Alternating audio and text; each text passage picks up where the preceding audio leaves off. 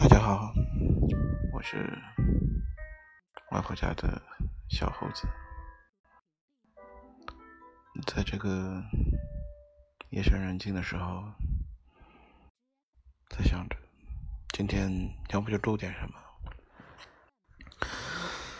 好久没有，好久没有在这个平台上录东西了，因为最近工作一直比较忙。又或者和我上次在情商培训的时候自己做的一个选择有一定的关系，就是当一个事情是你的兴趣的时候，不要强迫自己规定多大的任务都去做，因为一旦兴趣有目标去量化，我们的兴趣就很难成为我们的兴趣。我想了想，也蛮有道理的。所以，兴趣一定是你在想做的时候就做，想不做的时候就不做的一件事。那今天其实想聊的是我们的家人。不知道现在在收听的你们，你们的父母是多大的年龄？我的父亲母亲不知不觉已经都接近七十岁了，总觉得在年少时候你恍如隔世的那那个时候的感觉，就像昨天一样。总觉得父母是不会变老，总觉得他们是我们坚强的依靠，总觉得。他们能有很多的东西帮我们承担，但不知不觉的，就一转眼，你会发现，父母就真的老了，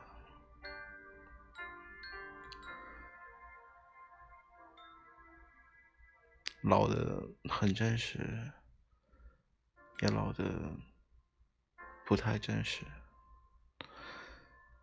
真实的是，他们的年龄真的到了那个年纪；不真实的是，自己也不知道是不是该接受。我的父亲一直是一个对自己要求很高的男人，而且我这一生能佩服的人也并不多，但我父亲一定是其中的一个。想当年，他从一个非常不起眼的职位，一步一步爬到很多人也许都从来没有想过的政治地位。在这个过程当中，我相信他一定付出了非常多的努力和非常多的艰辛。我从来没有亲口对他说过。其实这件事情，我挺为他骄傲的。一个没有任何背景的人，在中国，你要成为厅级干部，好像还是挺难的一件事情。但是他做到了，而且还是在政治背景非常糟糕的条件下做到了。所以我常常在想。我要成为一个超过我父亲的男人，我也一直朝这个方向在努力，在奋斗。但我就发现，当你在努力的去达成这个目标的时候，突然一转身，发现你的父亲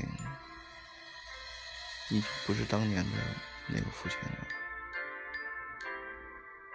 他的背影开始佝偻，他的步伐开始缓慢，他的思路甚至有时候你都很难去认同，但是这还是我以前的那个父亲啊。那只能说，岁月确实是会让人蹉跎的。父亲跟我说，他最近身体不太好，去看医生的时候，医院的主任医生看着他要看的那张单子，非常好奇的说。这个名字怎么这么熟？父亲笑笑，医生又看着他：“你的脸我怎么看着这么熟？”父亲说：“我们这本来就是个小地方，你看着熟也有点正常，但可能因为分居两地的关系。”父亲并不是一个非常会照顾自己的男人，所以那天穿的也有点随意。看完病后，父亲听到那医生和他的同事说：“这老头生活挺困难的吧？看着像吃低保的。”父亲说那一刹那，他的心里挺失落的。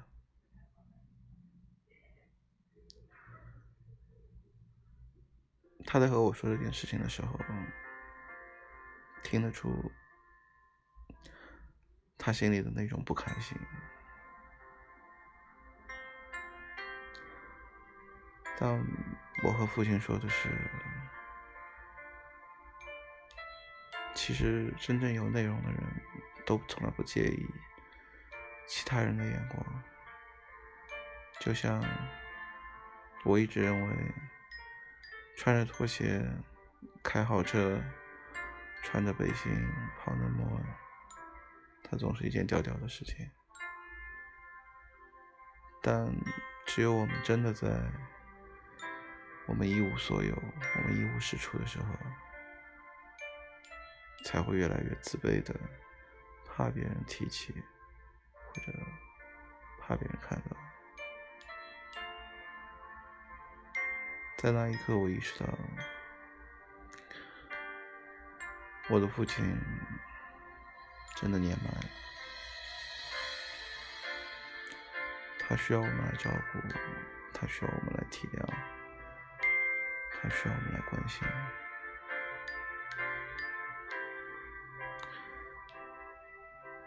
中国自古以来一直。优良的传统美德都是尊老爱幼、百善孝为先，但在今天的这个时代，似乎这种传统慢慢的淡去。但我相信，通过时间的沉淀，我们的文化总会又再回到我们这一代人的身上。因为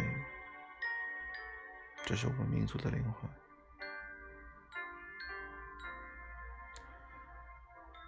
善待家人，善待眼前人。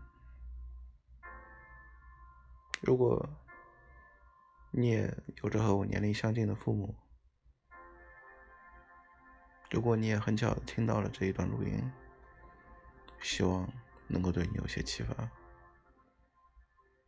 如果你的父母还没到这个年龄，那希望当他们到了那个年龄的时候，你能够想起今天这段话。好了，晚安。